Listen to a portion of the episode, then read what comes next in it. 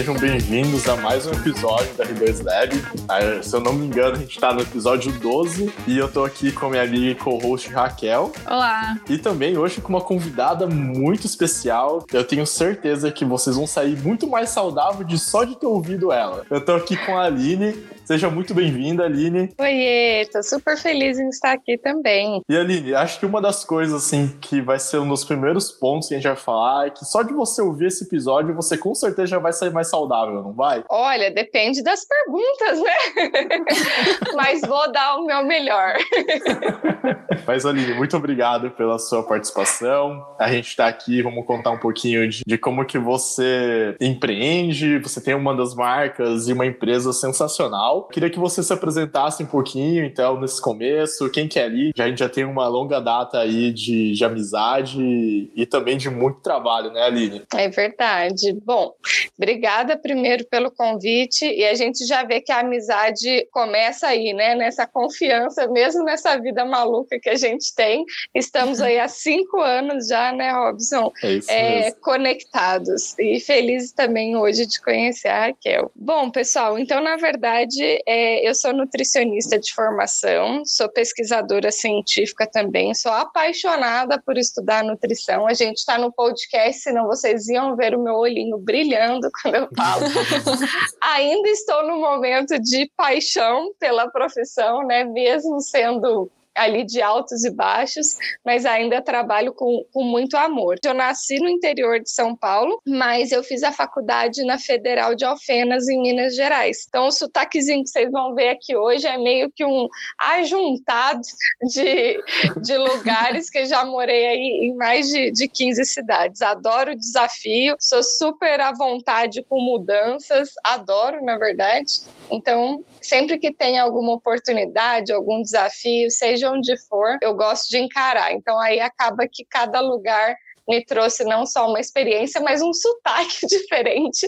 E hoje o meu é essa, essa mistura boa aí. Sensacional, Ali. Uma das coisas que mais admiro e é na sua história, e isso que eu quero compartilhar e trazer aqui nesse episódio, é contar um pouquinho de como que você chegou, qual, como foi essa escolha, né? O que que você decidiu, falou assim, nossa, eu quero ser nutricionista? Ah, bacana, acho essa é uma pergunta bem, bem importante. Eu vim de uma família que é muito acadêmica e ao mesmo tempo muito criativa, né? Minha avó, meu bisavô eram pintores, inclusive meu sobrenome, que sabe, todo mundo pergunta, ah, mas é da onde, né? Japonês, você tem um olho meio puxado, ou tem gente é, que é russo.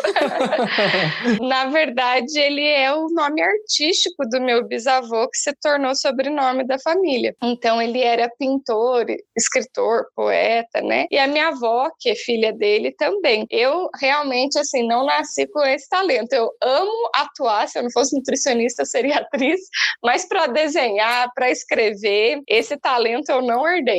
mas por ser uma família muito nesse sentido criativa, né? A gente sempre foi muito incentivado a desenvolver, seja o que for. Minha mãe também é empreendedora meu pai, mas ali no jeitinho deles, né? Eles também tiveram o talento de empreender mas não tanto a organização. E a minha irmã já foi um pouquinho contrário, ela sempre foi muito organizada. E eles foram um papel muito importante na, na minha jornada, né, que a gente vai falar daqui a pouquinho nesse sentido empreendedor. Uhum. Mas estou te contando tudo isso para até explicar que dentro da parte da nutrição, eu sempre quis fazer algo que ajudasse as pessoas. Então a minha família tinha um pouquinho dessa questão religiosa, minha avó falava que eu nasci para ajudar as pessoas, meu pai também. Então eu meio que cresci com essa questão que eu tinha alguma missão de ajudar as pessoas. Hoje, enfim, né, tem um conceito um pouquinho diferente, mas isso veio uh, no dia a dia ali. E ao prestar um vestibular, eu queria pelo menos fazer algum curso que ajudasse as pessoas. E ali, na época, na minha cabeça, era só medicina. É, não tinha essa maturidade para entender tanto das outras profissões da área da saúde. Só que era super difícil de passar. E eu era alguém que nunca fui bem em matemática, em química, né? Sempre fui melhor na parte de artes ali, ou de português, enfim. Então ficou bem difícil passar no vestibular para medicina e só podia ser para federal, porque a gente gente não tinha condições de, de pagar uma particular. Então eu ralei para estudar ali e acabei não passando em medicina por um quarto de uma questão na Unicamp,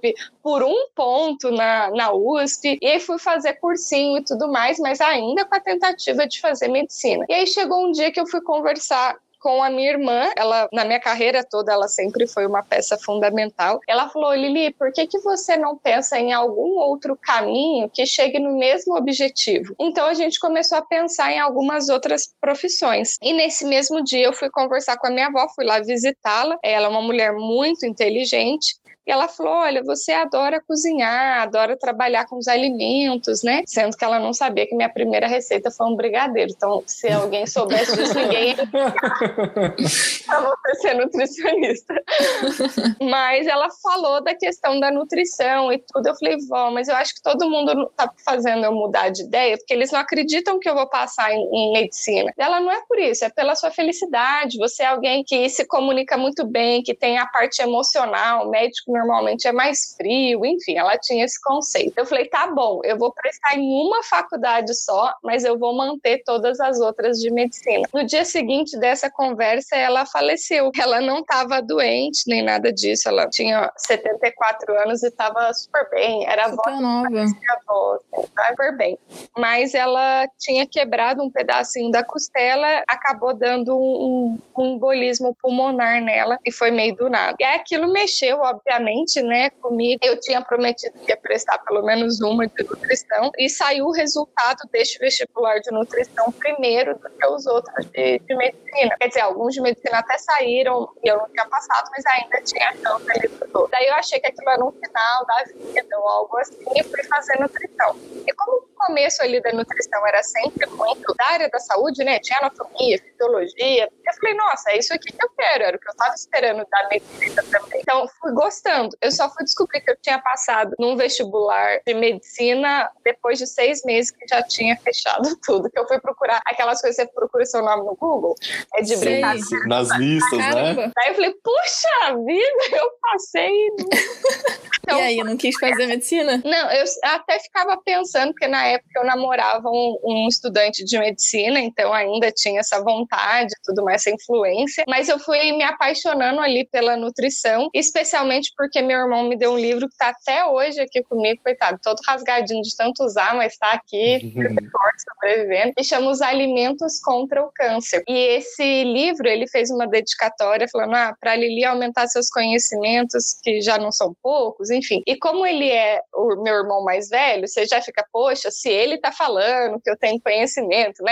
Aquele livro já me deu um estímulo. E nesse livro eu descobri a minha paixão pela nutrição. Eu falei, meu Deus, dá para ajudar as pessoas com alimento e não só com remédio, que é algo sensacional, né? Ainda mais eu adorando cozinhar, enfim. E esse livro, até para já finalizando aí a, a parte da graduação, esse livro que no final foi o que me fez entrar nas pesquisas científicas, porque eu via que os professores e todas as pesquisas ali da faculdade eram com alimentos em si e não com uma combinação deles, ou seja, ah, quais são os benefícios da cenoura, da maçã, do morango e não do bolo de cenoura? Será que dá para criar um bolo de cenoura que tenha poder terapêutico, né, para diabetes, para o estresse, para o câncer, enfim? Porque no fim a gente gosta mais de comer o bolo de cenoura do, do que a cenoura, né?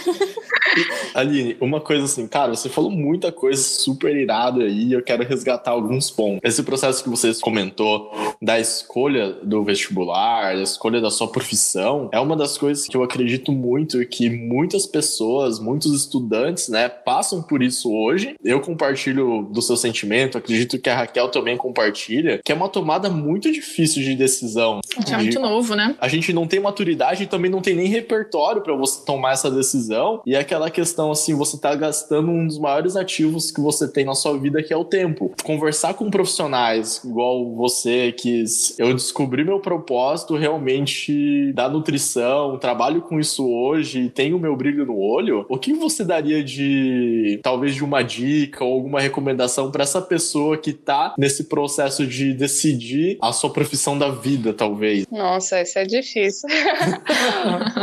Porque, na verdade, eu realmente dei muita sorte. Hoje em dia eu conheço muitos profissionais que trabalham com amor, mas às vezes descobriram isso numa segunda profissão ou se reinventaram na sua profissão de graduação para entrar numa harmonia com os seus propósitos atuais ou usam dessa graduação como experiência para criar projetos que hoje você tenha o brilho no olho. Então eu realmente sei que, que foi uma grande sorte, né, principalmente porque eu tive a minha irmã, tive a minha avó ali para fazer esse tipo de orientação, que me conheciam, mas que também tinham uma experiência, uma maturidade ali na vida para entender, para unir o que eu queria com também o que eles me conheciam. E eu não me arrependo hoje de não ter feito medicina, né? Eu acredito que tudo que eu hoje quero trazer para o meu paciente, eu consigo via nutrição. Então não foi uma frustração não ter passado no vestibular e ter feito uma segunda. Mas eu acho que o que você falou é muito importante, a Raquel também. Na época de vestibular, a gente é muito novo, a gente não acha isso. A gente acha, ah, vou fazer um ano de cursinho, vou perder um ano. Gente, foi a melhor coisa da minha vida ter feito um ano de cursinho, porque eu não ia bem em química, em física, em nada disso no colegial. E foi no cursinho que eu consegui pegar todas as artimanhas para fazer isso na faculdade. Então, mesmo nutrição tendo pouca parte de conta, quando tinha matérias de conta, as pessoas ficavam assim enlouquecidas. E para mim foi muito fácil. Então, uma das disciplinas, por exemplo, de fisicoquímica, de 44 alunos, 42 pegaram DP. Para mim foi uma das matérias mais tranquilas de fazer, é, por conta de ter tido essa questão do cursinho. E eu brinco que eu tenho um sangue engenheiro, porque na verdade de 12 netos, eu sou a única que não sou engenheiro. Ou seja, é... você já deve sofrer um pouquinho de bullying na família. Sempre, né? sempre. eles falavam, na minha época de vestibular, eles falavam: ah, a gente vai ter um escritório de engenharia e você cuida do jardim, ou você, você faz comida pra gente, mas é, é, e eu sou uma das caçulas ainda, então realmente. Ou seja, a galera uma... pega no pé mesmo, né? Pega bastante. Mas é bem isso, eu acho que não ter pressa. Um ano não muda nada, a gente viu agora como que um ano passa rápido. Então, Exato. mesmo é, você só agrega experiência, conhecimento, maturidade, realmente escolher ali com o que você tem na hora, né? Que é o seu coração, os seus sonhos ali. E se você sentir no meio da graduação que não foi a melhor escolha, tá tudo bem. Melhor do que você viver infeliz só para entregar o diploma para os seus pais e finalizar do que realmente pensar em, em recomeçar. Ah, poxa, fiz três anos de direito e agora eu vou recomeçar por uma coisa que não é tão, como diz, tão prestígio. Tá tudo bem, é a sua felicidade que importa. Você ganhou experiência nesses três anos que você fez. A vida é feita de conhecimentos diversos, né? A gente não, não precisa pensar só em seguir um caminho único. Com certeza. Olha, você chegou a ter alguma outra experiência de empreendedorismo? Quando foi plantada essa semente em você? Foi na faculdade? Você teve que se virar? Até se você puder contar pra gente nesse trajeto, você teve alguma matéria ou algum incentivo acadêmico? Porque, igual você falou, após que você foi especializações no Canadá e você começou a falar, nossa, mas ninguém tá fazendo isso, tu pode virar um negócio. Você pode é. contar um pouquinho dessa sua experiência e falar assim, porque a gente sabe que a gente conversou com vários empreendedores e inúmeras profissões aqui no nosso podcast, eles falam, cara, eu nunca tive nenhum incentivo, às vezes eu sempre pensava na questão acadêmica, de seguir por esse caminho, né? Ah, não, com certeza. É, eu acho que essa é uma dificuldade bem grande do, do empreendedor, né? Acho que vem mais uma coisa de vontade nossa é, e de habilidades pessoais do que necessariamente as encontradas que você adquiriu durante a, a graduação. Eu não tive nada na graduação que, que me preparasse para essa parte. Tanto é que hoje em dia a maior dificuldade de um nutricionista é gerir o seu negócio, seja ele o consultório, porque a gente não tem nenhuma matéria de gerenciamento nesse sentido. A gente tem de gerenciamento de cozinha industrial, então a gente vê um pouco, mas é mais focada para produção, de estoque, de fornecedor, e não nessa parte de empreendedorismo que hoje a gente vem, por exemplo, a NutriSecrets. Então eu não tive nada da graduação, mas eu sempre fui aquela criança que época de escola, né? Você queria fazer alguma coisinha para vender, queria fazer receitinha de bolinho. Tinha meio que isso já na, na, infância. Mas durante a faculdade, o meu namorado da época, os pais dele tinham uma fábrica pequenininha de decoração infantil, de fazer abajur, luminária. Eu achava a coisa mais mais linda, mais fofa do mundo. E falava para eles, gente, mas as pessoas têm que conhecer, vocês estão aí enfurnadinho, um cantinho, né? E tinha hum, uma feira de artesanato lá nessa cidade que eu fiz a faculdade, você pagava 10 reais por mês pra ter sua barraquinha na praça. Todo domingo. E eu já tinha feito uma, uma experiência de pedir para minha melhor amiga, que hoje é minha melhor amiga na época é, dividiu o apartamento comigo, de falar: vamos tentar vender uns produtinhos, umas receitinhas naturais lá na feirinha. Eu lembro que o nosso primeiro investimento foi uma batedeira que a gente parcelou em cinco vezes de 13 reais. o universitário é triste, né, gente? Não, e aquele você para e pensa, né, ali, cara, 13 reais vai fazer falta, né? Vai, nossa, fazia muita falta. Ainda mais naquela época, né? Pois é. Então, assim, eu lembro que a gente tentou isso, essa minha amiga super embarcou. Eu era dessas que tinha um monte de ideia e carregava alguém junto. Ainda bem que eles eram do bem e acreditavam em mim, que já levei cada um para cada furado. Mas foi a nossa primeira experiência, vamos dizer assim, empreendendo mesmo. E não deu certo, obviamente, porque na época eu não tinha nenhum tipo de experiência, não sabia nem entender essa questão de gestão de custos, mas eu sabia da bendita dessa feirinha. E aí, quando eu comecei a namorar com esse namorado, eu falei, poxa, tem a feirinha, que tal a gente colocar os produtos dos seus pais, que era de uma outra cidade no interior de São Paulo, trazer para cá e tudo. E foi assim, um sucesso. As pessoas amaram e tudo mais. E eu falei, nossa, tá na hora de sair daqui, tá na hora de ir para uma loja, né? E como é que pagava a loja? Aí usei a minha, o dinheiro da minha bolsa da pesquisa, que na época era 400 reais para pagar o aluguel da loja. Enfim, me empolguei. O meu namorado da época empolgava, mas também era mais por conta do que eu tava querendo, não porque era uma coisa que ele queria.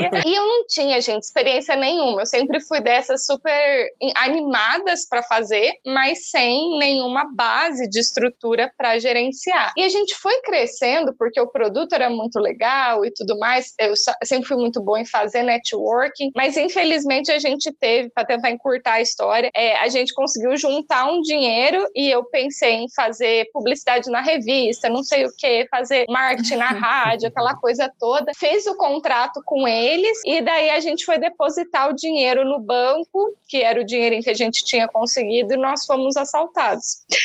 Isso foi um terror, porque assim, o banco não restituiu, né, a gente porque o assalto foi tipo no estacionamento, então não dava para ver a parte de câmera. Aí enquanto Nossa. os bandidos ficaram com ele, me mandaram ir lá tirar o dinheiro e depois trocar, então sacaram o dinheiro do nosso cartão de crédito, enfim, foi um horror. E a gente acabou se endividando com isso, né? E na época eu não queria contar para os meus pais nem nada disso, porque eu falei, poxa, se eu falar, eles vão ficar preocupados, eles já estão ralando para me mandar dinheiro para me manter aqui fora de casa, né, é, na faculdade, eu vou deixar eles mais preocupados ainda. E eu falei para ele: a gente vai ter que se virar. Só que a minha bolsa para o Canadá estava ali, uh, próxima a acontecer, e se eu pegasse alguma DP ou a minha média caísse de 7, eu já não poderia ir. Então foi uma loucura de ter que empreender o suficiente para juntar o dinheiro para pagar as dívidas que ficaram dos contratos, com manter a, a média e tudo. Isso, por um lado, me ajudou a pensar muito rápido. Eu prestava muita atenção na aula, porque eu não ia ter tempo para estudar depois, porque eu estava fazendo, daí fiz curso de corte e costura para aprender a fazer enxoval e aumentar o ticket médio da venda, em vez de vender só a bajur, vender a decoração inteira do quarto da criança, enfim. E isso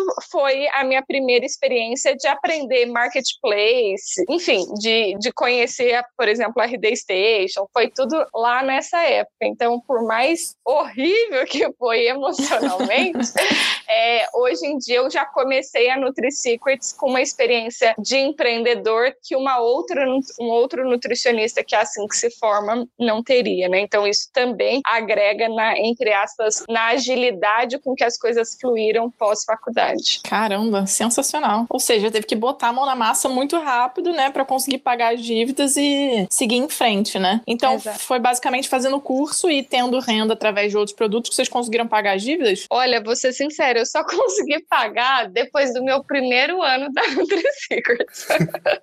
e o duro, porque ia juntando tantos juros que, olha, não cabia. Mesmo que o negócio estava dando certo depois que a gente foi, foi vendendo em marketplace, mas mesmo assim demorou.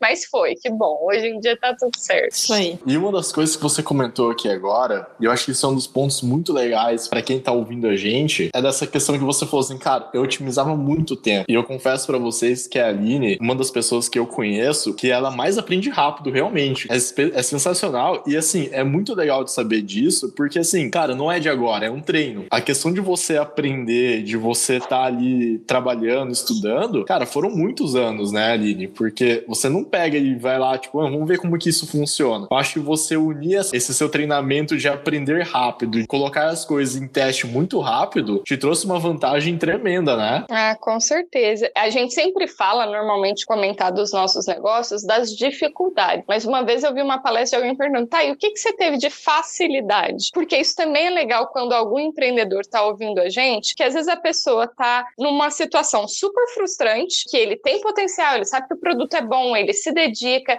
e as coisas por N motivos não desenrolam e às vezes olham para a gente contando, né, do que, que teve de bom, super importante, porque isso inspira, mas é também trazer um, uma questão de, tá, teve outros fatores que contribuíram positivamente. Um deles é essa questão do jeito de cada um, que a minha forma, daí isso veio de uma criação para eu ser mais comunicativa, facilitou fazer networkings para que você encontrasse estratégias melhores, né, do que uma pessoa que às vezes é mais tímida e está ali desenvolvendo o negócio dela. Essa questão de não ter tanto medo, coragem, porque daí teve um problema, não, vamos testar, vamos resolver fazer, vamos dar um jeito aqui. Isso também ajuda muito no empreendedor, porque a gente tem problema o tempo todo, né? É, isso até geneticamente, trazendo agora um pouquinho para a parte técnica da nutrição, tem um gene chamado BDNF, que é um dos genes da neuroplasticidade, que impactam nessa questão de criatividade. Então, desde uma questão básica de seguir dieta, tem pessoas que têm uma dificuldade em fazer o plano alimentar ali direitinho. Algumas pessoas abrem a geladeira geladeira e fala: tá bom, tem coisinhas saudáveis aqui, vou fazer um bolo, vou fazer uma torta, vou refogar assim, vou assar desse jeito. Outras falam: meu Deus do céu, o que que eu vou fazer? né? Eu preciso da receita, do passo a passo. Não consegue, por exemplo, a receita fala lá que precisa de óleo de coco. Você não tem óleo de coco, você fala: ah, eu não posso fazer essa receita. Quem já tem criatividade e também, claro, conhecimento dentro daquele quesito, né? Ah, não tem óleo de coco, mas sei lá, tem manteiga, tem óleo de girassol, azeite. tem azeite. é, exatamente. E aí vai pensando em outras coisas. Então, no empreendedorismo, esse gene também vai ser muito importante. Que às vezes a pessoa tem a questão empreendedora, mas se ela não tem essa questão da criatividade, quando aparece um problema, ela tem maior dificuldade de achar soluções, porque a solução também exige uma criatividade a partir da bagagem de experiência de conhecimento que você tem. Então, eu só quis trazer nesse sentido que sim, a vida não foi fácil de empreender, não é ainda, é, mas eu também tenho que dar esse, né, esse atributo de que eu também tenho essas outras ferramentas positivas que, que ajudaram com certeza. Além de você falar isso, né, ali nessa questão, foi muito mais de você ter, por exemplo, uma questão talvez até genética, mas é que você também realmente trabalhou em cima disso. Ah, eu acho que isso, isso, é muito legal de a gente passar para quem tá ouvindo, porque é uma coisa que até eu e a Raquel a gente sempre discute, até internamente, falando assim, cara, os profissionais não nascem prontos, né? Tipo, uhum. cara, a gente não pode se comparar e fazer isso. É uma questão de tudo, tipo, os hábitos dos pequenos do dia a dia vão se tornando resultados monstruosos no, ao decorrer do tempo. Com certeza. E eu, de novo, volto para essa questão do networking, né? Que para mim foi fundamental. Porque como eu não tinha grana para montar o meu negócio, se não tivesse essa colaboração de pessoas que viravam e falavam que bacana o seu projeto, que bacana o seu trabalho, deixa eu fazer isso em troca troca, você me faz não sei o quê, ou às vezes nem precisa de troca, eu estou acreditando tanto no seu projeto que vale a pena eu te ajudar nisso e aquilo, né? O Robson foi, foi um desses.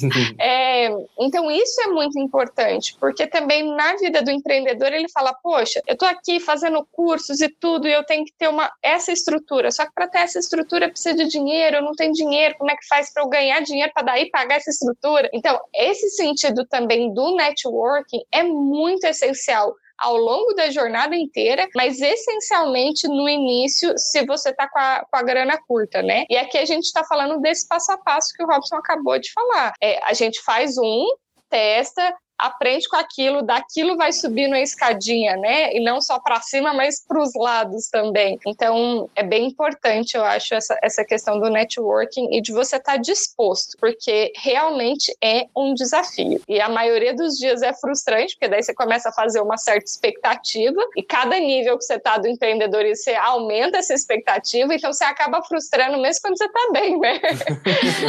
Sim, com certeza.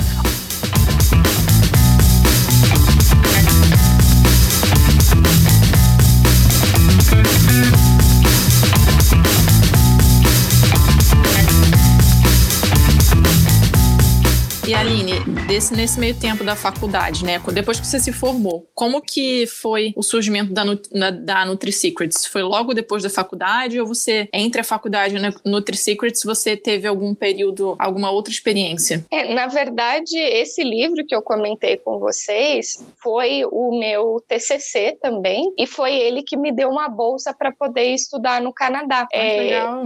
E aí vem a, a, as curiosidades da vida, né? Porque o autor quando eu cheguei no Canadá com essa bolsa, estava fazendo algumas matérias finais da graduação, que eu já tinha terminado as matérias da, da universidade, mas ainda faltavam os estágios, então eu não tinha recebido o meu diploma. E eu fui para o Canadá com a intenção de fazer as matérias de graduação. Mas como a grade curricular era equivalente, eu consegui fazer matérias uh, da pós-graduação. E uma das professoras gostou muito dessa minha questão da pesquisa de sinergia dos alimentos alimentos, daquela questão que eu falei para vocês do bolo de cenoura ser terapêutico ao invés de só dar cenoura. E ela acabou me presenteando com uma especialização em oncologia, que é na parte de câncer. E acredite ou não, o coordenador dessa pós-graduação era o autor do livro que meu irmão me deu no primeiro ano de faculdade. Caramba, que coincidência. Então, então essa paixão, né, só para finalizar o que a Raquel perguntou, a NutriSecrets ela veio dessa paixão mesmo de contar os segredos da nutrição, já que eu vinha descobrindo muita coisa que eu não via no mercado, não via até mesmo dentro da, da grade curricular tradicional da universidade, na prática clínica dos profissionais que eu almejava né, ser, eu via sempre um, uma linha muito similar. E aí eu trouxe essa idealização de ter uma empresa ou ter algum conceito que desvendasse esses segredos da nutrição, trazendo essas inovações da pesquisa científica para a população. E esse meu amor por estudar, né, acabou se transformando ali em oito especializações. E aí sim a NutriSecrets foi meio que nesse meio de caminho. Ao sair da faculdade, eu acabei fazendo a parte de estágios obrigatórios e queria começar a ganhar meu dinheiro. Venho de uma família que é, é relativamente simples, então eu não tinha condições de montar meu próprio consultório, de fazer nada muito grande. E eu falei, poxa, mas eu sei que meu trabalho é diferente. O que, que eu posso fazer? Tentei a parte hospitalar, mas não era uma época que não estava contratando, essa questão do desemprego estava bem complicado. Eu falei, então o que, que eu posso fazer? E aí a minha irmã comentou que tinha um coworking aqui em Curitiba que dava para eu alugar a sala só quando eu precisasse e não como consultórios médicos você tem que alugar vários períodos ou um mês, a semana, enfim. Eu falei, ah, legal, não vou ter que pagar aluguel, só vou descontar do valor da consulta o valor da, do aluguel da sala. E eu cheguei lá, achei super interessante essa questão das pessoas colaborarem uma com o emprego, com o trabalho das outras e falei, pessoal, vocês deixam então eu fazer uma palestra aqui gratuita para os os empreendedores que estão aqui sobre a minha última pesquisa científica, que é como a alimentação melhora foco, concentração, estresse, ansiedade. Eles acharam uma ideia super bacana, ofereceram ali para os coworkers que estavam ali e eu acabei convidando também outras pessoas, que aqui em Curitiba, quando eu vim morar, eu não conhecia ninguém, né? Vim por conta do estágio, por conta da minha irmã, adorei a cidade e acabou, acabei ficando. Então a NutriSecrets começou nessa palestra aí, onde eu comecei a empreender com essa visão de marketing, de trazer o diferencial e tentar captar cliente, porque eu sabia que a única forma das pessoas entenderem a minha diferença com outros nutricionistas que eles já conheciam ia ser me ouvir. Mas eu ainda não tinha nenhuma outra ferramenta para fazer as pessoas me ouvirem, né? Então foi ali que começou e dali em diante as coisas foram dando certo, com muita colaboração, com muita ajuda de outras pessoas. E aí a NutriSecret surgiu daí. Então ela acabou sendo sim meio emendada pós faculdade. Nossa, incrível. Isso foi quando? Essa palestra? Isso foi comecinho de 2017. Cara, então foi nessa data que a gente se conheceu, né? Foi. Uhum. o Robson foi um dos meus primeiros pacientes do MEC. Aline, eu queria entender qual que é a diferença entre alimentação saudável, funcional e terapêutica. Ah, bacana. A alimentação saudável é a base do nosso dia a dia, né? Que deveria, pelo menos, ser. Que a gente tenha bastante frutas, verduras, que a gente evite frituras, evite o excesso de alimentos processados, industrializados, que a gente beba mais água, não fique aí, né, nos refrigerantes, que a gente minimize o excesso de açúcar. Então, tudo bem comer um bolo, não precisa ser fit, mas vai comer brigadeiro todos os dias, vai, por exemplo, adoçar o café com açúcar, toma cinco cafés no dia e cada um desses cafés tem duas colheres de açúcar, né?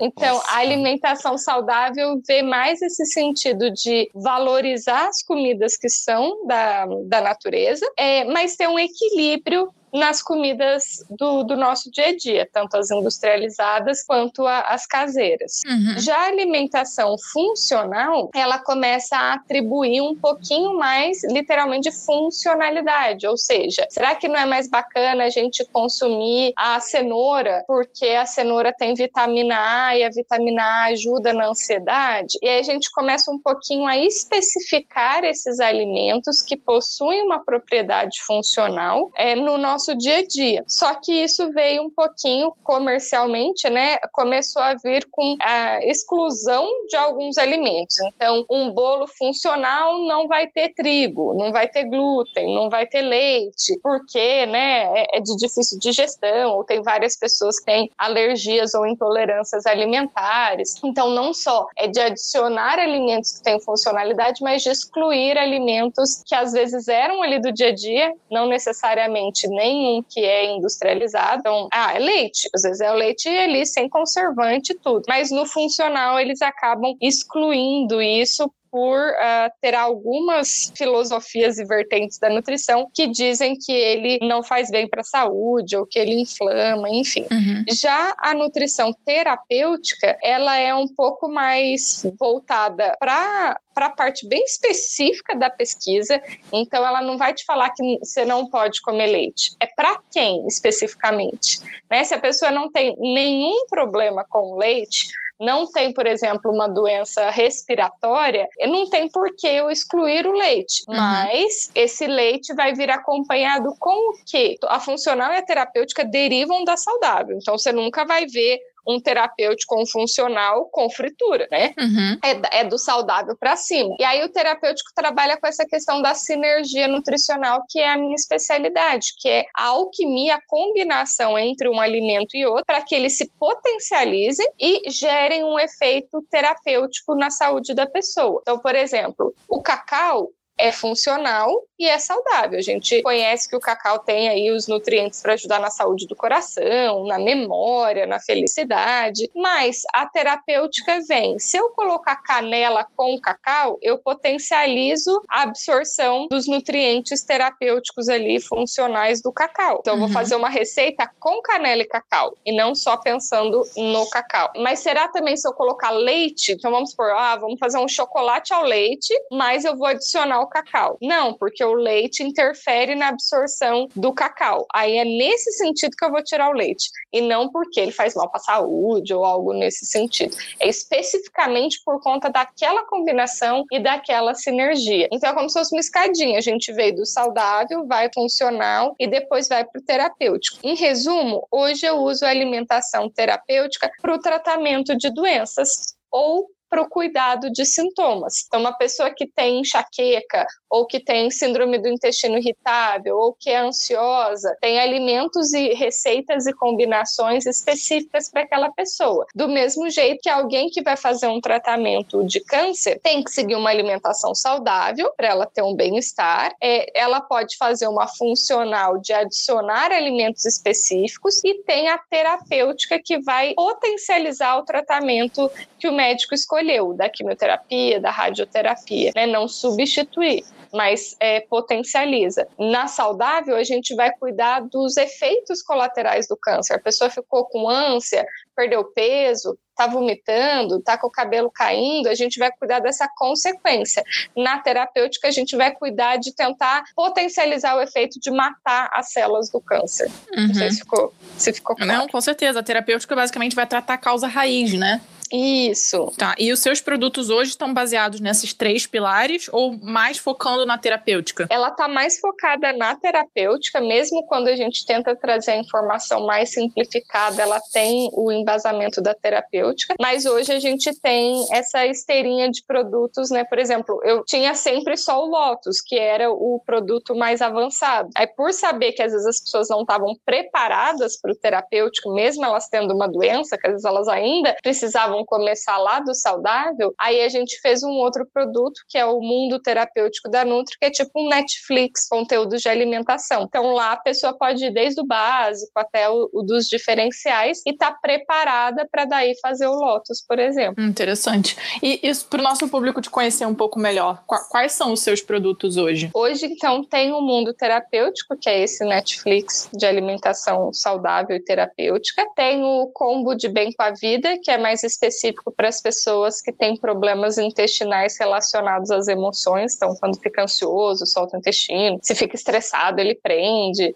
É, uhum. Acaba tendo gastrite porque está muito nervoso. Então, qualquer relação com o estômago e o intestino com as nossas emoções e a parte de estresse e ansiedade. E o Lotus, que é para quem está com a saúde toda bagunçada. Então, a pessoa tem diversos diagnósticos de, de doenças, né? Está com, com muitos sintomas que estão atrapalhando a qualidade de vida dela. São os três principais produtos digitais que a gente tem hoje. E aí, no físico, tem o lançamento, se Deus quiser, aí no, nesse segundo semestre, dos chocolates da minha pesquisa científica para ansiedade, para foco e concentração, para motivação, que na verdade ele foi feito para depressão, mas a Anvisa não deixa a gente classificar assim, então a gente fala uhum. que é uhum. para dar motivação, disposição. É, o outro que é para a parte de produtividade de, e dor de cabeça, dor muscular. A linha dos chás terapêuticos, que vai desde o intestino, de pré-treino, de bom humor, de estresse, ansiedade. E aí eu trabalho com essa questão genética, né? Mas daí é mais com, a, com as pesquisas científicas e, e não um produto à venda específico para o público. Mais caso a caso, né? É. Nossa, incrível incrível, sensacional.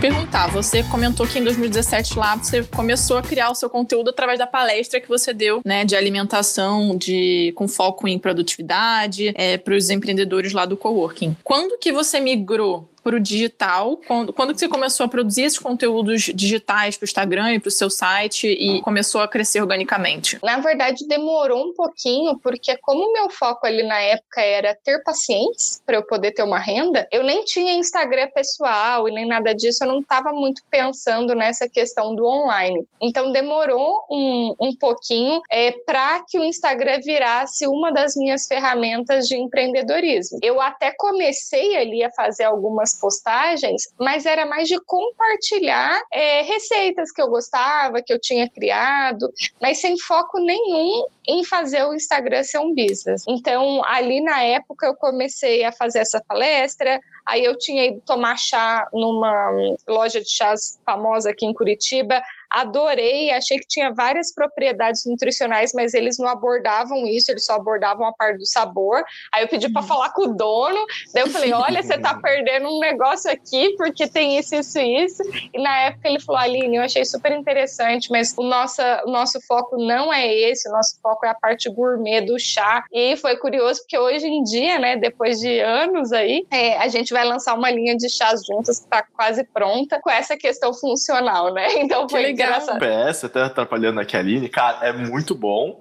Depois vocês podem conferir isso no Instagram da Aline, que a gente vai deixar aqui embaixo, já fazendo um jabá da NutriSecrets, porque eu sou um super entusiasta da empresa da Aline. Sensacional, vocês não podem perder. É, tá chegando aí, lançamento do chocolate e dos chás, hein? E é, é super inovação.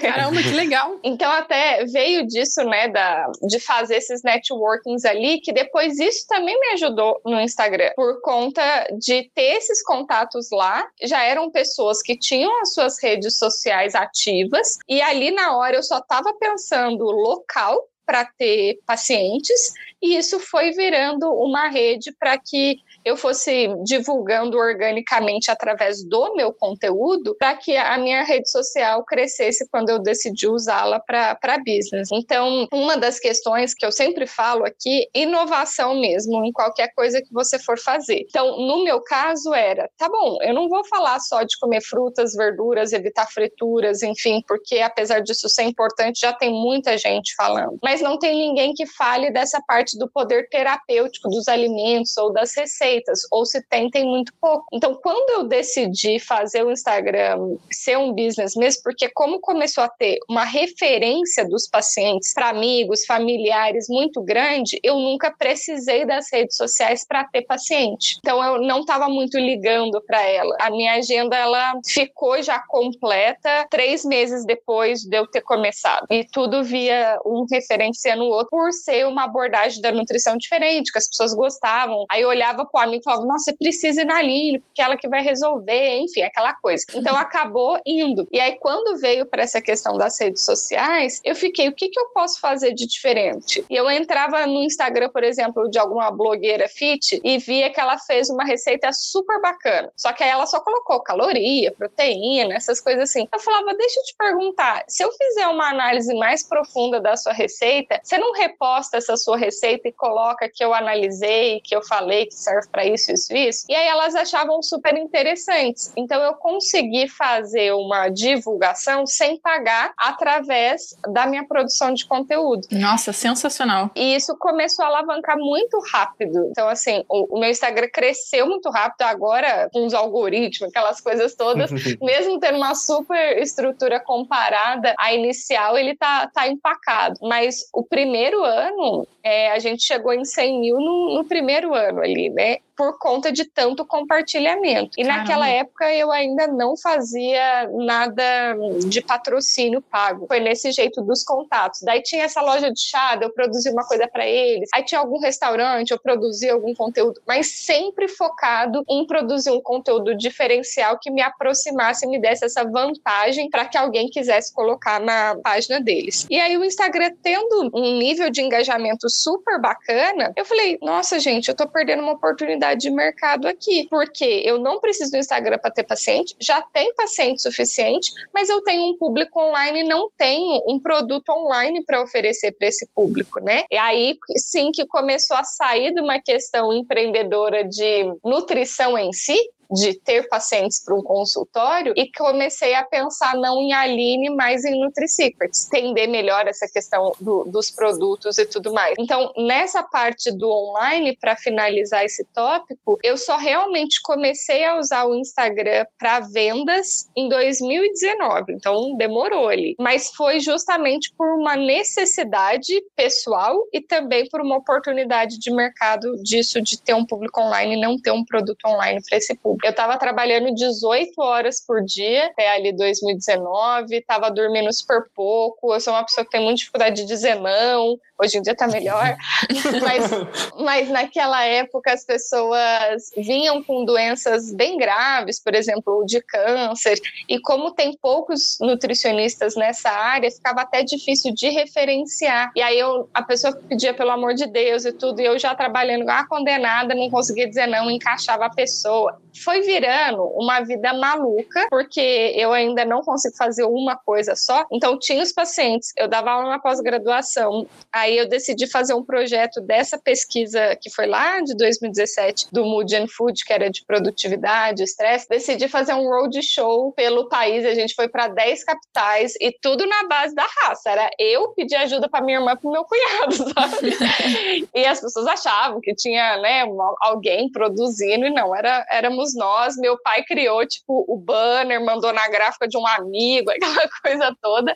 Então, foi, assim, 2017, 2018 foram anos malucos, dando consultoria para para a indústria, ajudando a criar um restaurante funcional, tipo Whole Foods da vida, só que aqui, no, aqui em Curitiba. Foi crazy, assim. E aí, nesse momento, eu falei, pelo amor de Deus, eu preciso parar, porque senão eu vou adoecer. E apesar da alimentação me ajudar muito a manter uma vida sem adoecer, chegava uma hora que o fator externo ia prejudicar. E aí veio essa ideia do online. Daí eu pedi ajuda para minha irmã, tive essa sorte de ter uma irmã especialista em planejamento estratégico, é, porque eu não tinha conhecimento nenhum disso, a Bianca sempre foi meu pé no chão, já que eu fui mais a mente criativa, e a gente começou a planejar uma transição de carreira de fazer um produto online, que seria o curso online, que foi a primeira vez em janeiro de 2019, diminuindo a parte física, por exemplo, da, das consultas, enfim, porque elas também dão um trabalho muito grande, né? Não é só o horário da consulta, tem todo o pós-consulta e tudo mais. E aí foi então em 2019 que a gente começou com essa parte do online. Sensacional, que aí você consegue escalar mais o seu negócio, né? Exatamente. Eu sempre falava isso pra Aline, né? Que assim, caraca, Aline, você tem que se triplicar, né? Quadruplicar. Se tivesse umas quatro Alines, ia dar tempo para tudo, né? É bem isso. E sempre foi muita dificuldade, né? O Robson sabe disso, porque a gente tinha uma demanda de,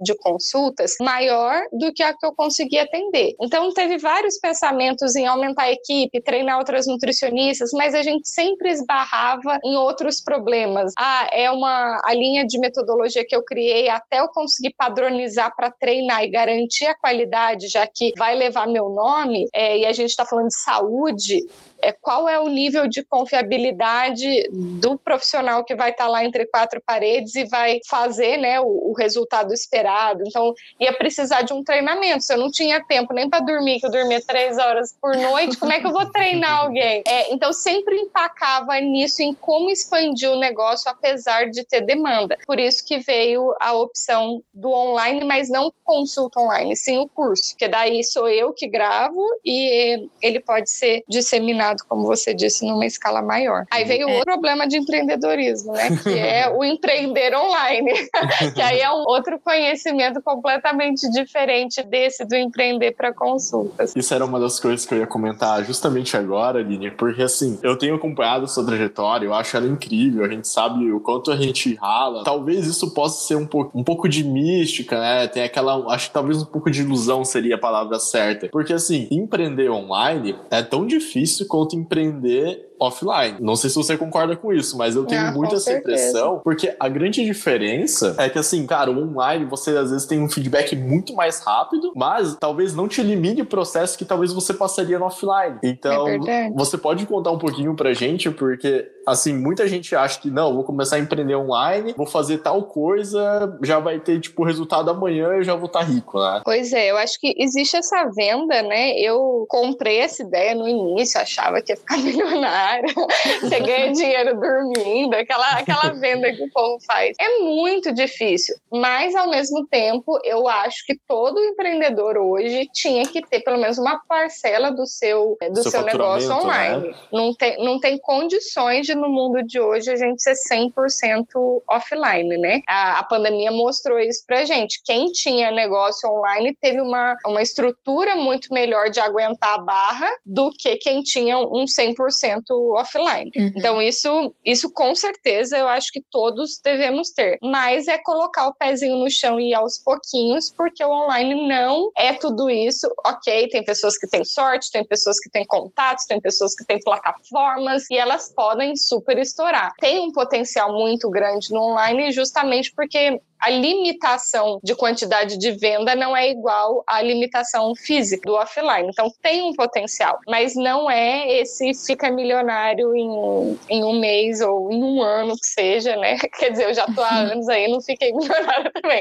mas realmente eu também não posso ser injusta de dizer que o faturamento do online não é muito bom, né? Mas precisou uh, de muito teste. Então, eu sempre gostei muito de estudar. Eu fui estudar sobre marketing digital, sobre a questão do, do online. A minha irmã também. Ela não é minha sócia no papel, mas é no coração, ela sempre está ali junto. Então a gente foi aprendendo juntas como elaborar tudo isso, até mesmo para eu fazer essa transição da carreira. E na, no primeiro lançamento, como eu tinha um público bom e não tinha produto nenhum, o primeiro produto que lançou foi um sucesso, né? As pessoas eu acho que estavam com essa demanda reprimida. E eu achei que dali para frente era só maravilhas. O segundo lançamento foi horrível e a gente já tinha aprendido com o primeiro, achando que tinha melhorado melhorado, otimizado tudo e foi muito ruim muito ruim.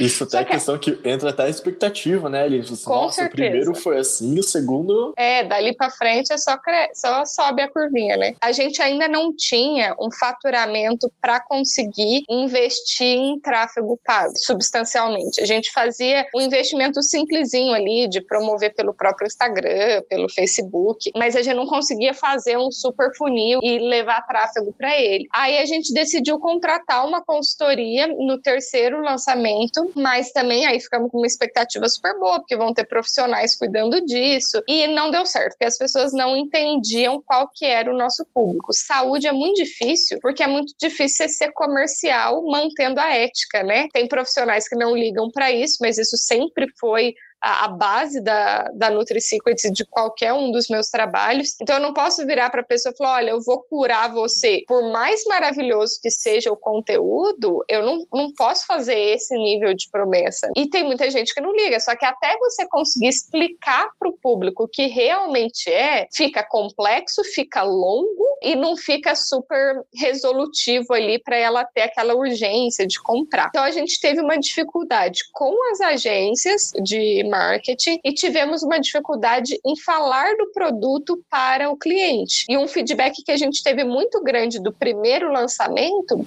é que quem comprou disse: Eu nem sabia o que eu estava comprando, mas era seu, eu comprei. Então foi um sucesso primeiro por demanda reprimida e não pelo produto. Então a gente veio trabalhando, trabalhando nessas possibilidades né, de clareza para o público do que era, para quem era, como que era, enfim, que a gente sempre achava, né? Não, é só eu explicar embaixo, mas não é tem a ver com essa vem a dificuldade do online. Você não tem tanto tempo de sentar, explicar e falar o tete a tete com as pessoas. E na área da saúde ainda vem uma questão de tradição. As pessoas estão acostumadas com consulta e não em fazer um curso para você aprender sobre a sua vida. Uhum. A gente faz curso para as nossas profissões, mas para a evolução pessoal, agora que começou, né? Ainda mais por conta da pandemia. Mas é muito difícil. A pessoa quer que você dê a mão para ela, esteja junto ali no passo a passo, fazer o curso, ela acha muito difícil. Ela acha que ela não tem tempo, ela não vai dar conta, enfim. E a gente só conseguiu, então, ter uma mudança mesmo a hora que a gente começou com uma estrutura grande, que foi em janeiro desse ano, que daí foi o recorde que a gente teve de venda, mas daí hoje em dia a gente tem equipe de marketing fazendo toda uma questão de funil, de estratégia, colocando dinheiro em tráfego. E aí a gente, mesmo assim, tem que fazer teste e reteste, né? Só um parênteses aqui, porque parece que daí, ah, agora decola. Eu já tava achando que tava super bacana, comparado com o histórico que a gente teve. E teve uma, uma moça de um Instagram que viu um dos meus produtos de intestino, gostou, e falou: olha, Aline, posso usar o seu conteúdo, com o seu direito aí eu compro, né, para os meus alunos. Enfim, a gente acabou fazendo uma parceria e ela fez uma derivação desse conteúdo para poder entregar na semana gratuita para o lançamento do dela. Pediu minhas permissões, enfim, beleza. Só que eu achando que eu estava arrasando vendendo os meus cursos agora para uma equipe de marketing e tal. ela conseguiu vender em um dia a derivação do meu produto mais barato. é, então, assim, eu tenho várias, vários produtos na esteira. O mais barato, ela derivou esse daí e fez um pedaciquico. Ela conseguiu vender esse pedaciquico em um dia, o que eu estou há três meses para vender. E eu achando que eu estava arrasando. Caramba! então a gente vê que, assim, sempre tem muita coisa para melhorar, né? Enfim, só para fazer esse parente de que as coisas vão dando certo, você fica feliz e tem que tomar cuidado com as comparações, porque se, se você começar a comparar com outras pessoas, você sempre vai achar que você está aquém, né? Então a gente é. também tem que tomar um pouquinho de cuidado e celebrar cada conquista. Mas você sabe por que, que o produto dela teve né, uma quantidade maior de vendas? Uma das coisas que eu acredito é porque ela já tem uma comunicação bem comercial e ela não é profissional da saúde. Uhum. Então, é, eu tenho uma limitação maior no discurso. Uhum. Apesar de ser a autoridade por ser profissional da saúde em relação a uma pessoa que não é, mas eu. E fora que eu sou horrível para vender, Raquel. Eu sou daquelas assim. a pessoa fala que ela precisa, eu falo, tá bom, querida, tá aqui. Fazer a parceria com o Rob, que vende tudo. Pois é, e, e, ela não, se essa moça te mostrar uma caneca azul, ela vai falar, essa é a melhor caneca do universo, você tem que ter, porque o seu gole de água vai mudar vai a energia que essa água... É, tipo... então tem isso também, tanto é que o pessoal da equipe de marketing que hoje a gente tem, eu tenho dó, eles devem ter quase que um infarto quando eu vou fazer o meu pitch de venda dos lançamentos grandes porque depende de mim, né, para ter o retorno que eles estão enfiando de dinheiro no, no tráfego. Então, fica aquela pressão, porque às vezes eu, eu tento, eu juro, eu tô ensaiando, eu tô estudando, mas é o meu jeitinho, eu tenho muita dificuldade de falar em dinheiro. Sim, faz parte, né? Mas essa questão, né, Aline, que você comentou, você falou da questão que as pessoas elas estão muito acostumadas a receberem as coisas prontas. Então, é. isso é muito normal, porque eu vejo muito isso no mercado financeiro, por exemplo. Se você pega, e eu acredito muito isso, que é a questão do DIY. Hoje, você a gente está vivendo uma questão questão, uma até posso te chamar isso de uma revolução. As pessoas, elas têm todas as ferramentas para elas serem autônomas. Então, se você pega e compara entre 2010 e 2015, era muito difícil você investir seu dinheiro e ainda é hoje, mas a gente tá vendo que tá tendo uma enxurrada de conteúdo, de possibilidade de você se desenvolver, que você a gente tá mudando a perspectiva da pessoa que fala assim, tá, eu consigo aprender as coisas para eu tomar decisões melhores do que às vezes receber e tipo só tenho esse, esse tipo de, de condição de falar assim, não, você só vai receber seu plano alimentar e, e pronto, acabou, sabe? Você tem que cumprir isso. Igual você falou, eu vejo que o seu propósito, o propósito da NutriSecrets, ele é grandioso, né? Porque você dá autonomias para as pessoas e quando você dá autonomia para as pessoas, cara, coisas incríveis podem acontecer. Exatamente. A ideia é conhecimento. Eu acho que aí que, por um lado, você acha um nicho, mas por outro, você tem uma dificuldade de escala, porque é exatamente isso. A gente, eu quero que as pessoas tenham autonomia e para ter autonomia, a gente precisa ter conhecimento. Esse conhecimento tem que ser verdadeiro, né? Tem que ser real ali para tudo que ela precisa. Isso que você falou junta com esse, com esse ocorrido, porque o meu Instagram hoje tem muita gente que brinca, nossa, é uma biblioteca. Eu entro no seu Instagram para me consultar sobre algum tema que eu estou com dúvida. E isso, por um lado, é super rico, mas por outro, na hora de eu vender um produto, que veio uma outra, eu acho, dificuldade do que vendem pra gente do online, que é entregue conteúdo de valor, porque daí quando você for vender alguma coisa, a pessoa vai pensar, nossa, se no gratuito já é bom, imagine no pago. O meu foi uma experiência oposta. O dessa moça, por exemplo, ela entrega conteúdos muito mais leves. Então, quando ela fez uma oferta de produto com maior qualidade ou maior quantidade de conteúdo mais aprofundado, aí as pessoas queriam, né, esse conteúdo. No meu caso, eu acho que como já tem muito conteúdo gratuito, as pessoas pensam, nossa, peraí, eu nem digeri tudo isso aqui para que eu vá para um nível ainda mais aprofundado. Isso foi um marcador para esse último lançamento que a gente vai repetir para testar, para ver se não foi sorte ou enfim, se foi alguma coisa sem a gente vai repetir exatamente o que a gente fez em janeiro, agora em julho, que é fazer aulas do lançamento, que são as aulas gratuitas, com conteúdo muito mais leve, mas ainda assim com uma entrega boa, porque eu sei que tem muitas, daí vem esse meu lado da não venda, né? Eu sei que tem muita gente ali que precisa disso e não tem condições, então eu quero entregar um conteúdo que vale a pena, mas para as pessoas que precisam e que têm condições, vai existir o aprofundamento disso. Em janeiro isso foi muito claro. Eu achei que a minha aula estava rasa, porque eu tô acostumada a fazer aulas com muito conteúdo. Uhum. As pessoas, gente, achavam a melhor aula que eu já vi, e ainda mais que veio muito público frio. Elas ficaram assim, amadas com o conteúdo e eu ficava, gente, como é que pode? Eu não entendi praticamente nada. A Aí, gente é muito autocrítico, né? É, ou tá, o conteúdo que elas estão participando de webinars gratuitos está muito ruim. justo, justo. Mas o que reforça a autocrítica, né? É, isso é verdade. Então, Mas... então eu vou tentar repetir isso em julho para realmente fazer um, esse teste, confirmar isso. Mas foi uma das coisas que ajudou a gente a vender mais. Eu realmente acredito que é entregar, entre aspas, menos, mas com uma qualidade, para que a pessoa queira. Porque antes eu via que era muito um overwhelming do conteúdo e ela falava: não, pera, deixa eu fazer isso aqui que você me deu primeiro, depois eu penso. Daí ela ia deixando para depois, depois e não, não comprava, né? Uhum. Mas ali, você sabia que a gente passou isso também no Ladani? Sabe como que foi a nossa virada de jogo? Vou compartilhar aqui com vocês uma estratégia que eu conversei com a Dani. E o que que aconteceu? Cara, em novembro do ano passado, a Dani teve uma conversa com o Coutinho Coutinho. Não sei se vocês conhecem o Coutinho. O Coutinho, o Camilo Coutinho é um dos maiores especialistas de YouTube do Brasil. O cara é muito bom, o cara é super gente boa, ele conhece o nosso projeto, ele é super fã. Vira e mexe, ele tira umas dúvidas com a gente, a gente tira umas dúvidas com ele, né? Uma das coisas que ele falou pra gente que impactou muito a nossa estratégia foi que a gente parou e falou assim: a gente sempre teve esse, essa questão de falar assim, cara, beleza, nosso YouTube tá crescendo, a gente tá tendo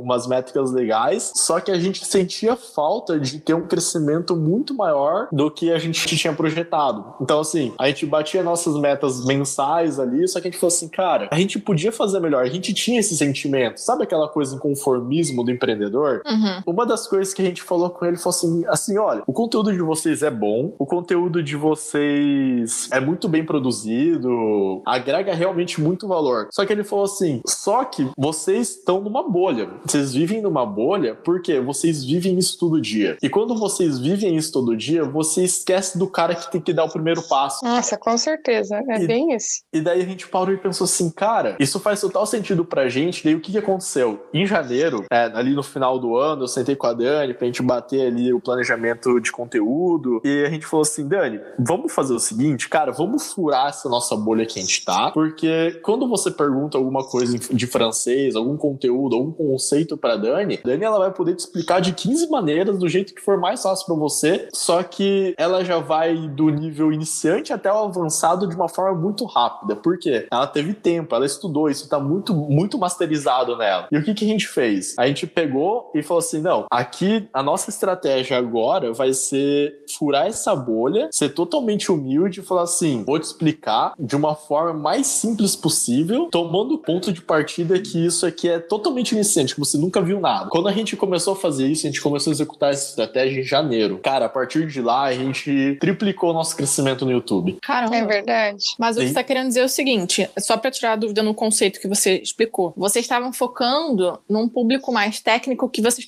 partiam do pressuposto que as pessoas já tinham conhecimento da língua e da cultura. Então, o que vocês começaram a fazer foi deixar o conteúdo de vocês mais básico para conseguir atrair mais gente, partindo do pressuposto que quem está entrando e começando a seguir para você, seguir vocês não conhece nada nem da língua nem da cultura. Foi isso? Exatamente Exatamente. Então, o que, que a gente fez? A gente falou assim: olha, beleza, eu tenho propriedade de treinar uma pessoa, de ensinar para ela o idioma francês num nível que, se ela precisar fazer uma prova de proficiência e ela precisar um nível mais alto de proficiência, que é o nível C2, cara, a gente consegue atender essa pessoa. Uhum. Só que quando eu miro muito nessa pessoa, eu diminuo muito o meu nicho. Uhum. E quando eu pego e falo assim, o que vai atrair essa pessoa para cá? Eu peguei, furei a minha bolha e falei assim, não, eu tenho que partir do pressuposto que essa pessoa ela não sabe nada. Talvez do saber nada, talvez do que ela nem queira aprender francês. E quando eu, eu parti desse pressuposto, eu falei assim, não, eu vou produzir conteúdos muito básicos, mas um conteúdo tão básico e de uma forma tão simples, a pessoa ela vai perceber que ela vai entrar numa jornada e ela vai entrar num caminho que ela fala assim, cara, eu realmente acho que eu tô aprendendo isso, sabe? Uhum.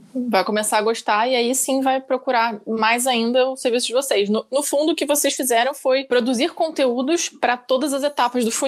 Na verdade, o que a gente fez não foi nem talvez produzir conteúdo para todas as etapas, mas produzir conteúdo, porque assim, a nosso, o nosso funil, nossa etapa do nosso funil, ali no final, para fechar a venda, a minha metade do funil, ela tava muito bem produzida. Entendi. Só que daí a pessoa, ela, a pessoa da, da, do começo do funil, ela caía nesses conteúdos. Ela falou assim, cara, beleza, eu achei até boa a explicação, mas eu não entendi nada. Então, o que, que a gente fez?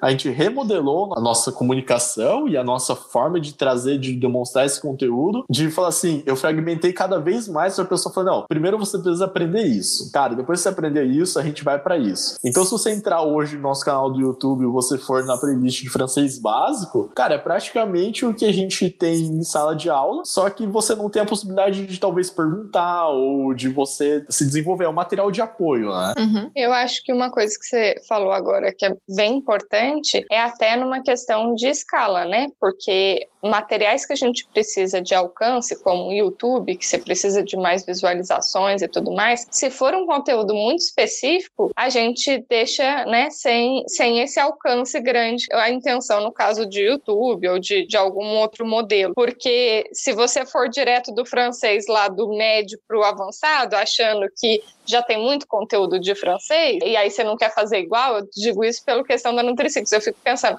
ah, não vou fazer conteúdo que está todo mundo falando porque já tem, eu quero mostrar meu diferencial. Mas aí a gente está pensando por um lado muito afunilado, já que para ganhar alcance tem muito mais gente para o básico, e aí é melhor a gente atrair essa pessoa e fazer ela ir percorrendo, né? Uhum. o, o, o, não necessariamente só o funil, mas saber que ela eu, eu posso pegar uma pessoa iniciante vir trazendo ela aos pouquinhos do que já pegar alguém do meio do caminho pro final, né? Isso, e aí... isso talvez, Aline, desculpa te interromper, Nada? mas isso talvez que eu acho que foi uma das coisas muito legais, que talvez seja um, um motor de crescimento exponencial do seu Instagram, que foi o seguinte, analisando aqui, né? Quando você foi fazer as parcerias e você foi fazer o networking, você trouxe um elemento novo, um fator novo. E o que que aconteceu? Quando você vai lá e faz essas coproduções, esses collabs, né? Vamos dizer assim, tinha um restaurante igual o do chá. Os caras eles tinham uma perspectiva que eles treinaram toda a audiência deles para ver essa perspectiva do gourmet, produtos bem selecionados, uma experiência incrível. E quando você entra com, e eu acho que isso é um dos principais pontos mais fortes que eu, eu gostei muito, eu aprendi nesse podcast com você, quando você tem os seus pontos fortes bem mapeados, igual você falou, olha, eu sou muito bom nisso, nisso, naquilo, e você leva essa perspectiva para outra pessoa, você cria sinergia. Então, a pessoa vai ganhar porque ela vai identificar que ela tem uma perspectiva nova de produto e você traz um especialista. Então, cara, as duas partes ganham. E talvez isso seja realmente uma estratégia de crescimento muito, muito rica que você trouxe pra gente. Ah, que bacana. Não sei se faz sentido, eu falei aqui, viajei demais.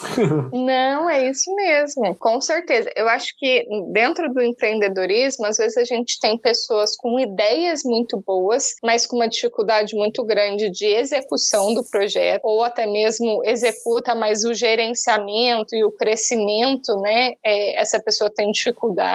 E aí, quando a gente faz essas colaborações, cada um vai agregando em uma das etapas, né? Então, isso é muito, muito importante. E quando você chega para uma empresa que já está bem estabilizada, no caso, por exemplo, essa do chá, e você traz algo novo, e ao mesmo tempo não é só uma ideia, tem embasamento, tem uma linha de raciocínio, fica mais fácil deles aderirem, né? Uhum, perfeito. E outro ponto, né, Aline, que você colocou, e eu acho que isso a gente tem que destacar, porque você me lembrou muito a história do Walmart. Não foi de um dia para o outro, imagina, você vem desde a sua graduação, desde que você entrou na faculdade, até a criação e até hoje, né? A gente pode falar até hoje, porque eu tenho certeza que você aprende coisas novas de sinergia de alimentos todos os dias. Com certeza. Isso é uma coisa muito legal porque você teve tempo, você investiu tempo. E por que, que eu lembro muito da história do Walmart, né? Quando o Walmart abriu a primeira loja deles, o primeiro ano da loja deles, eles faturaram 975 mil dólares. E quando você pega hoje, em 2021, você sabe quanto tempo o Walmart demora para faturar isso?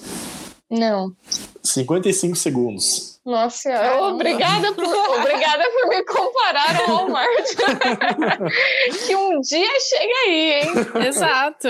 Cara, é bizarro, né? E qual que foi o principal ponto? Tempo. Eles investiram tempo nas qualidades e nos processos, no aprendizado dele. E eu tenho certeza que nós três aqui temos condições de chegar a esse faturamento do Walmart. E eu acho que você falou uma coisa agora muito interessante, só para eu pegar esse gancho, que também eu acho que com a maturidade, né, e com essa intensidade de trabalho da gente que trabalha muito ali, fica empolgado com diversos projetos, tem uma questão também da da felicidade pessoal, né? Eu só queria trazer esse pedacinho para dizer que tem muitas pessoas, eu acho que, claro, existe uma ambição, a gente quer ter uma flexibilidade, uma autonomia financeira para pagar, né, vários dos nossos sonhos, uhum. é, mas hoje eu tenho uma paz muito maior trabalhando, entre aspas, menos, e não vou dizer nem que é por uma questão financeira, porque na época que eu trabalhava às 18 horas, como eu atendia muito paciente, acabava que por conta do volume, o dinheiro era grande, mas o gasto era muito grande, porque eu não tinha tempo de cozinhar em casa, então só comia uhum. fora. E aí eu prezava pela alimentação e ia comer em restaurante que era saudável, daí a comida mais cara. mais cara. Eu tinha que pegar uns seis, sete Ubers por dia para andar para lá e para cá para fazer esse monte de projeto. Então, assim, os gastos eram muito maiores. Para ter uma ideia, tudo bem que deve, alguém pode achar que, ah, que eu relaxei, mas não foi. Foi de tempo mesmo. De tanto investir tempo em outra coisa, faltou tempo para algo básico. Um dia tava o, o ar-condicionado do lugar que eu morava, era tipo. Ah, eu lembro dessa história. Lembro. era tipo short stay da vida, Airbnb. Eu morava trabalhava lá, fazia contrato maior, então o preço ficava melhor, porque eu nunca sabia se eu ia ficar muito tempo ali, se eu ia ter que voltar para o Canadá, como é que iam ser as é coisas. É um, é um aluguel de temporada, né, Aline? Isso. Então, assim, é mais caro, mas ah, eu não precisava é, mobiliar, já tinha todas as coisas, a localização era, era muito estratégica, então eu pagava mais do que se eu vamos supor, não tivesse aquela rotina de vida, né? Uhum. Mas aí um dia eu deixei o ar-condicionado ligado, porque estava muito quente, acabou a pilha do controle do ar-condicionado. E o, a tomada era meio que embutida, tipo, no painel e tal, não era um negócio de fácil acesso ali. E eu só chegava em casa depois, tipo, que, o, que qualquer lugar estava aberto, né? Tudo já estava fechado, supermercado, banquinha, de qualquer coisa, Até farmácia, farmácia né? Já estava tudo fechado. E nos horários que estavam abertos, eu estava tão envolvida ali que eu não conseguia parar. E não tinha secretário, não tinha nada disso para fazer. Gente, ficou um mês quase, ficaram três semanas com o ar-condicionado ligado. A conta de luz veio absurda. Só que na hora você fala assim: ah, tá bom, dá essa conta eu pagar, porque não tem tempo de não sei o quê, sabe? Nem pensar, é, né? Nem pensar. Então, assim, o gasto era muito grande, apesar do faturamento ser grande, é, e a qualidade de vida nessa loucura loucura. Só que às vezes a gente gosta dessa adrenalina, né? De que tá se envolvendo com um monte de coisa. Hoje em dia, a minha felicidade é poder dormir oito horas por dia, sabe? Por uhum. mais que eu goste de me envolver em outros projetos, e eu acredito que a NutriSecrets ainda possa crescer muito, mas se acredito que hoje em dia eu fico pensando, qual é o nível que eu quero de crescimento para que proporcionalmente o trabalho que dê e a qualidade de vida vai ser positivo, porque não necessariamente a gente tem o costume de pensar que quanto mais dinheiro, mais qualidade de vida a gente tem. Eu, eu me provei isso, né? Porque eu também achava que não é assim que funciona. Então, claro que hoje em dia, otimizando o trabalho, conseguindo delegar, porque daí hoje em dia eu consigo pagar outras pessoas para me ajudar, eu consigo ter uma vida mais leve. Mas eu gosto, entre aspas, dessa paz, sendo que eu ainda trabalho para Cacilda, mas essa paz muito maior, assim, sabe? De valorizar também a nossa vida pessoal, de ter tempo para um relacionamento, porque minha carreira só cresceu porque eu tava solteira. Eu ficava pensando, não tem horário para eu dar atenção para ninguém. né? Eu ficava assim, coitada dessa pessoa, vou encontrar ela às três da manhã, seis horas, e eu vou estar tá dormindo, e seis horas já vai, já vai ter que levantar, né? Tem que ser alguém que trabalhe minimamente igual, para também não sentir essa diferença. Pois é, mas daí vocês nem se vê, né? Daí nem é. aproveita, nem, enfim, daí nem vale o trabalho, porque relacionamento é outro trabalho. Né? Nossa, sim. Total. Aline, muito obrigada pela sua presença aqui. Sensacional sua história. É, acho que a gente aprendeu bastante com você percebemos que você tem um propósito muito forte de passar o conhecimento. Você é uma pessoa extremamente estudiosa, referência de mercado, criou sua metodologia, está criando seus produtos agora. Tem muita vontade de fazer acontecer e fazer diferente, ajudar as pessoas. Eu percebi que todo ao longo da sua fala, né, desse, desse dessa gravação desse podcast, que a sua receita de sucesso enquanto profissional empreendedora permeia muito alguns ingredientes como inovação, atitude, networking, hands-on, a criatividade e a disposição e a vontade de fazer diferente. Então acho que esse encontro aqui foi sensacional. Só queria, só tenho a, a te agradecer, só temos a te agradecer, na verdade, pela sua presença aqui. Ah, que delícia! Fiquei super feliz com, com essa sua conclusão.